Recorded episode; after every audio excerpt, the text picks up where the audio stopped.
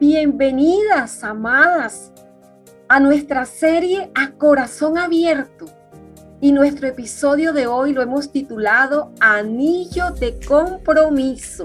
¡Qué gran nombre! Y bueno, es que el anillo de compromiso se usa para recordar que hemos tomado la decisión de compartir nuestra vida con otra persona y que nos estamos preparando para lograrlo mirarlo en nosotras las amadas genera una ilusión y una expectativa y ganas inmensas de estar preparada para el gran día. ¿Y por qué no darte a ti misma un anillo o un regalo simbólico que te recuerde el compromiso que has adquirido con tu propio cambio?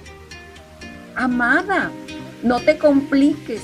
Puede ser una foto, la imagen de una meta, una señal en tu nevera, una nota frente al espejo o en el fondo de pantalla de tu celular, cualquier cosa que has adquirido un compromiso contigo misma para hacer que tu vida permanezca llena del perfume que Dios está depositando en ti. Un día como hoy quiero compartirte, quiero abrirte mi corazón.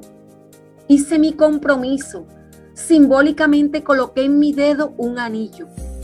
Ese día le entregué mi vida a Jesús. Sabes, lo hice completamente. Le di todo lo que tenía en aquella época de mi vida. Todo lo que yo era, todo ese dolor tan profundo, toda esa autocompasión en la que sumergía mi vida. Le di mis fracasos, mis inseguridades, Puse todo en sus manos, confié en Él y decidí darle mi vida sin reservas. Le entregué completamente mi corazón. Hoy ese anillo no está en mi dedo, pero mi compromiso con Él se mantiene vivo como ese primer día que le permití que entrara a mi corazón. ¡Wow! Amada, te hablo de un compromiso de amor profundo y sincero. Que tu sí sea un sí. Como te lo prometí, hoy te voy a dar unas pautas para ser una mujer de compromiso. Primero, recuerda que la meta eres tú.